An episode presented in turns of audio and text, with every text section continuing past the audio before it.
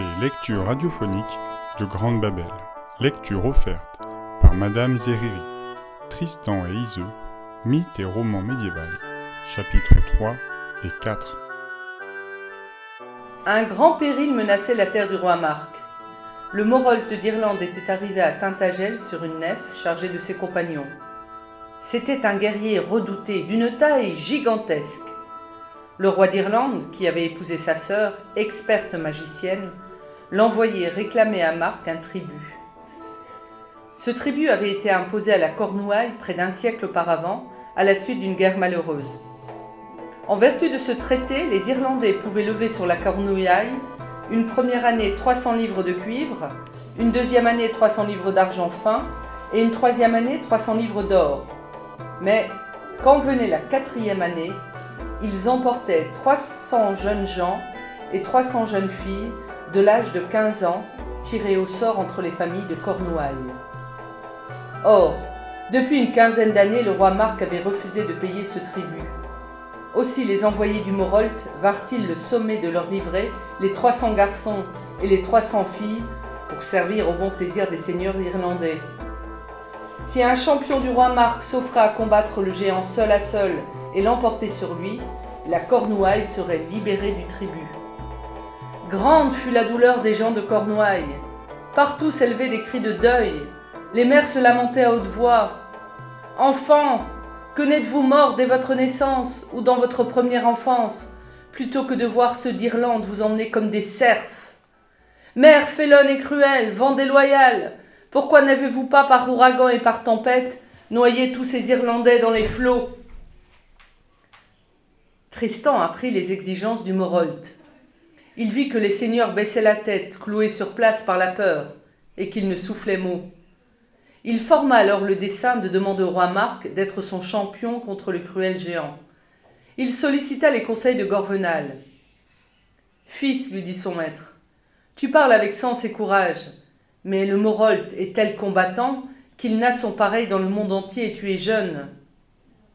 Pourtant, Gorvenal finit par céder aux instances de Tristan, et tous deux tombèrent d'accord qu'il importait avant tout d'obtenir le consentement du roi. Marc résista d'abord, puis se laissa fléchir, mais, avant de prendre sa décision et de la déclarer devant tous, il convoqua le conseil de ses barons. À ce moment, le Morolt lui-même fit irruption dans la salle où se tenait le conseil. Il pensait que les enfants étaient déjà choisis, et que les Cornouaillais, effrayés par les menaces de ses messagers, allaient les lui remettre sans discussion. Tristan se leva.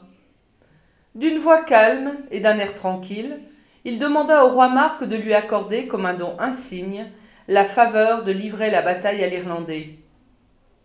Sire, et vous, seigneur, Cornouaillet, le Morolt prétend avoir le droit d'emporter vos enfants mais je veux prouver par bataille qu'il n'a nul tribut à recevoir de vous. Marc, lié par sa promesse, approuva publiquement le projet de Tristan. Furieux, le Morolte se dresse. Il a le front haut et dépasse tous les autres de la taille. Il dit d'une voix sonore J'entends ce que l'on a dit par folie, et que vous avez dessein de ne point vous acquitter de tribut.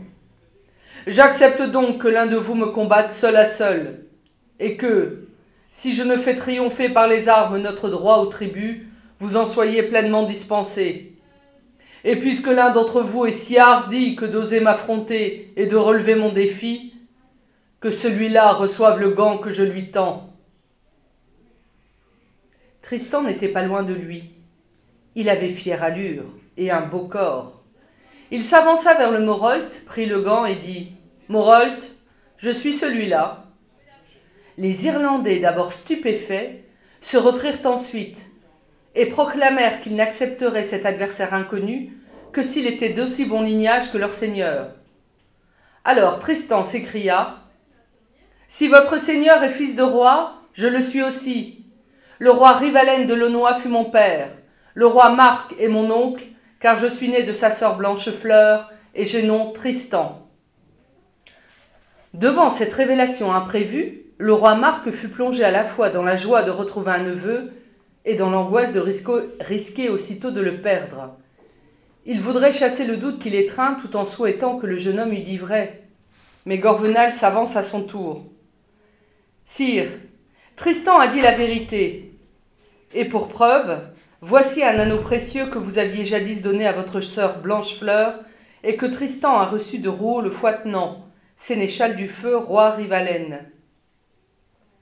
Votre sœur le lui avait confié en mourant, avec la mission de le remettre un jour à son fils, quand il serait sorti de l'enfance. Le roi prit le joyau et reconnut l'anneau, héritage de ses ancêtres. Il était d'or et serti de pierres précieuses. Alors, Marc fit signe à Corvenal de s'approcher de lui et lui dit à voix basse Certes, je vois bien que vous me dites maintenant la vérité, mais pourquoi m'avoir abusé d'abord en m'affirmant que Tristan était fils d'un marchand de Launois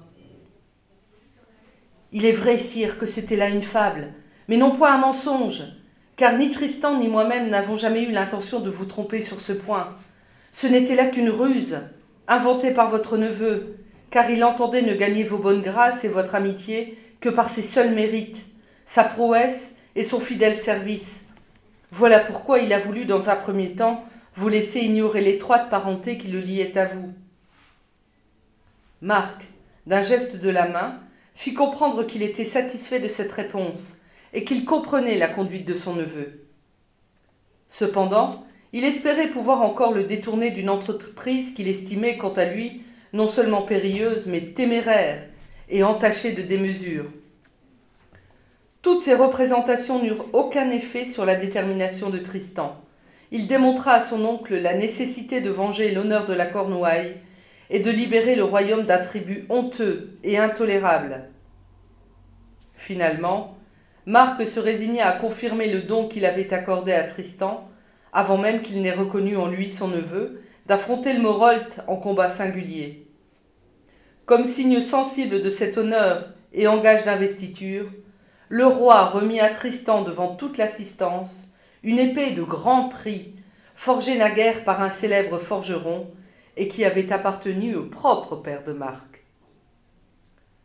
Selon une antique coutume celtique, il fut convenu entre le Morolt et Tristan que le combat aurait lieu un certain jour, à une certaine heure et en un certain lieu, dans l'île Saint-Sanson, qui se trouvait en face de Tintagel et à peu de distance de la côte. Cette île était couverte d'arbres aux épaisses frondaisons, et nul être vivant n'y habitait, si bien que personne ne se trouverait là pour assister au combat, ou pour tenter de forcer le destin en portant secours à l'un ou l'autre des adversaires. Ainsi, Dieu seul déciderait de la fortune des armes et manifesterait de quel côté était le droit. Tous les conseillers du roi ratifièrent cet accord. Au matin du jour fixé, Tristan se présente dans le palais du roi. Marc lui lasse le haume, lui ceint l'épée, le recommande à Dieu. Tout le peuple prie pour le preux. Tristan, un peu avant l'heure fixée, monte seul dans une petite barque et à force de rames la pousse vers l'île. Le Morolt, de son côté, a quitté son navire et prend place sur une autre barque pour rejoindre Tristan dans l'île, tandis que les autres Irlandais, restent à leur bord pour attendre de loin l'issue du combat. Tristan saute sur le rivage et du pied repousse sa barque vers la mer. Le géant, au même instant, amarre la sienne à un tronc d'arbre.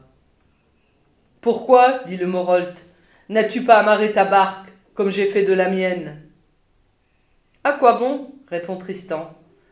Pour amener le vaincu mort ou blessé à mort, une seule barque suffira au vainqueur. La foule des cornoyers massés sur le rivage tient les yeux fixés sur le lieu de la bataille et cherche à en deviner les péripéties. Le Morolt, admirant la prouesse et la vaillance de son adversaire, lui offre un accord. Renonce à la bataille. Je te donnerai en échange mon amitié et je partagerai avec toi mes trésors. Tristan refuse avec dédain. Tous deux engagent le combat à pied, farouchement dressés l'un contre l'autre et brandissent leurs épieux. Sache-le, dit le Morolt pour effrayer Tristan. Chaque blessure que fait mon épieu est mortelle. La pointe en est empoisonnée par art de magie, et tu ne trouveras nul médecin pour te guérir. Pour toute réponse, Tristan assène un rude coup sur le haubert du géant, mais son fer ne peut en disjoindre les mailles. Le Morolte riposte par un terrible coup de son épieu. Traversant la cuirasse du preux, la pointe empoisonnée s'enfonce dans la hanche et pénètre jusqu'à l'os. Mais la hampe se brise et vole en éclats sous la force du choc. Tristan saisit aussitôt son épée.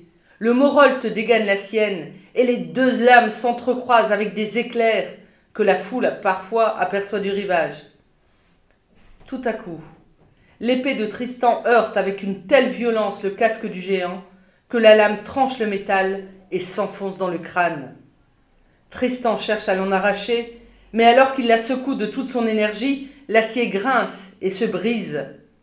La lame est ébréchée et un fragment d'acier reste enfoncé dans le crâne du géant. Blessé à mort, le Morolte s'enfuit avec un cri terrible et vient s'abattre sur le rivage à la vue de ces hommes restés sur leur navire. Tristan le poursuit de ses railleries. Voilà donc que tu as conquis le tribut de Cornouailles, emporte-le. Jamais plus tu ne viendras le réclamer. Cependant, le Morolte est recueilli par ce compagnon qui le hisse, respirant encore, sur leur nef, et font voile avec lui vers l'Irlande. Tristan, de son côté, monta sur la barque du Morolte, la détacha du rivage et mit le cap vers la côte. Le peuple de Cornouailles la vit se profiler sur la mer, il reconnut l'esquive du géant irlandais, mais comme la barque émergeait au sommet d'une vague, elle montra un guerrier qui se dressait à la proue, les bras en croix, c'était Tristan.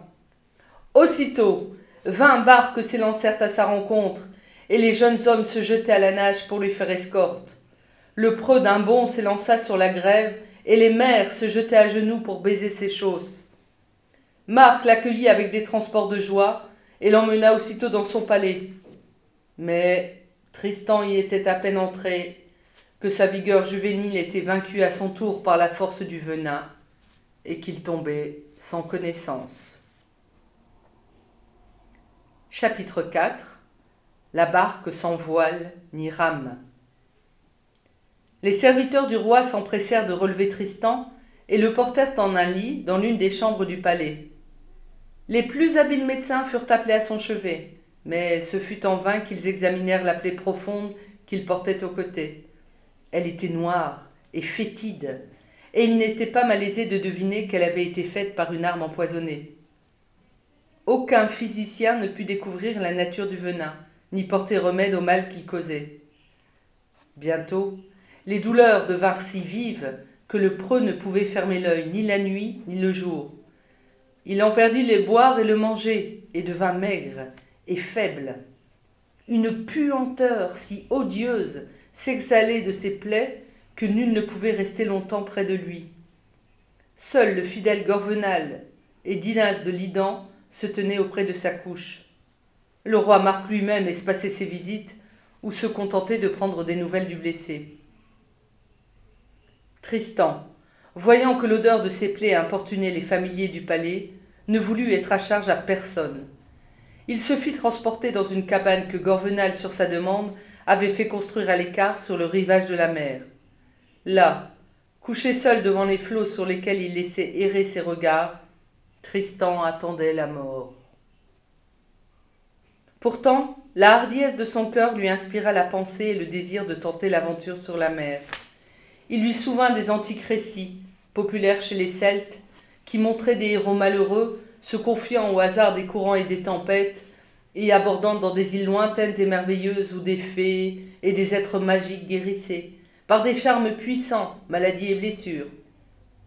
Il conjura alors le roi Marc de lui accorder ce don. Partir au-delà des mers, vers des rivages inconnus, il ne savait où, pour éprouver si Dieu lui accorderait, au terme d'un long voyage, la guérison qu'il espérait encore. Le roi Marc, d'abord effrayé de l'audace de ce projet, fit des difficultés pour consentir au désir de Tristan. Puis comme il voyait que ses refus contrariaient son neveu et semblaient aggraver son mal, il céda à ses instances, d'accord avec Gorvenal. Tristan fut déposé comme il en avait exprimé le vœu, dans une simple barque, sans voile, ni rame, ni gouvernail, seul, sans aucun compagnon. Il n'avait à la portée de sa main que quelques aliments, et sa bonne harpe, dont il n'avait cessé de jouer depuis sa blessure, car le chant et le son des instruments était devenu son unique consolation. Quand les préparatifs furent achevés, Gorvenal et le sénéchal Dinas de Lidan, réprimant leurs larmes, poussèrent vers la haute mêle le frêle esquif où ils venaient de déposer leur ami. La barque disparut peu à peu à l'horizon. Sept jours et sept nuits, les flots l'entraînèrent sans répit, au gré des vents et des courants. Parfois, Tristan harpait pour apaiser son angoisse et charmer sa douleur. Un matin, à l'aube, il s'aperçut que la houle l'avait poussé vers une terre qu'il n'avait encore jamais vue. Des mariniers qui jetaient leurs filets, intrigués par le chant mélodieux qui venait de cette barque à la dérive, voulurent éclaircir le mystère. Ils se rapprochèrent et découvrirent un blessé couché au fond de l'embarcation et qui semblait épuisé. Il leur demanda quel était ce pays où la mer l'avait jeté. C'est l'Irlande, répondirent-ils. Et désireux de lui porter secours, ils remorquèrent sa barque jusqu'au port voisin de Weisfort, résidence du roi Gormont. Grand fut l'émoi de Tristan en voyant que Dieu l'avait dirigé vers la patrie du Morolt, dont la sœur, puissante magicienne, résidait au palais de son époux le roi Gormont. Mais il n'était plus possible désormais de reculer, et puisqu'il avait voulu tenter l'aventure, il fallait la tenter jusqu'au bout. Au risque d'être reconnu par les anciens compagnons du Morolt, comme le vainqueur et le meurtrier du géant, Tristan se laissa conduire par les mariniers jusqu'au palais du roi. Gormont voulait voir et entendre le harpeur étranger, venu d'au-delà de la mer, dont les chants avaient émerveillé les marins sur le port. Étendu sur une civière, Tristan répondit aux questions du roi. Sire, je suis un jongleur breton. Mon nom est Tantris. J'avais pris passage sur un navire norvégien.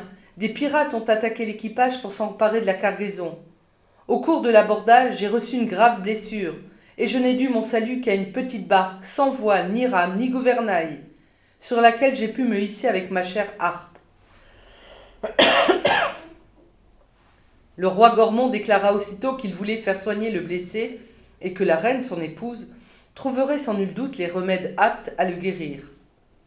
Aucun des assistants ne reconnut dans le prétendu Tantris le valeureux combattant de l'île Saint-Sanson et le tueur du Morolt, tant le venin avait déformé ses traits et affaibli son corps. La reine Iseux, à la prière de son mari, se mit en peine de soigner le blessé. La magicienne, qui avait elle-même préparé le poison pour y tremper la pointe de l'épieu de son frère, découvrit sans peine le traitement efficace pour détruire l'effet du venin qu'elle avait distillé. Elle fit poser sur la plaie un emplâtre qu'il garda tout le jour et qui eut vite fait de supprimer la puanteur. Puis elle ouvrit la blessure et enleva toute la chair morte, retira avec soin le venin qui restait encore, et la chair vive reprit meilleur aspect. La nuit venue, elle, plaça sur la plaie des herbes salutaires, qui en peu de temps firent disparaître l'enflure et l'infection. Quand le soi-disant jongleur entra en convalescence, la reine, selon l'usage du temps, confia le, soin de son hôte à sa fille Iseux, alors âgée de douze ans, dont la chevelure blonde avait l'éclat de l'or. La belle enfant remplit de bonne grâce tous les devoirs de l'hospitalité à l'égard de l'habile ménestrel que le roi Gormont avait recueilli sous son toit.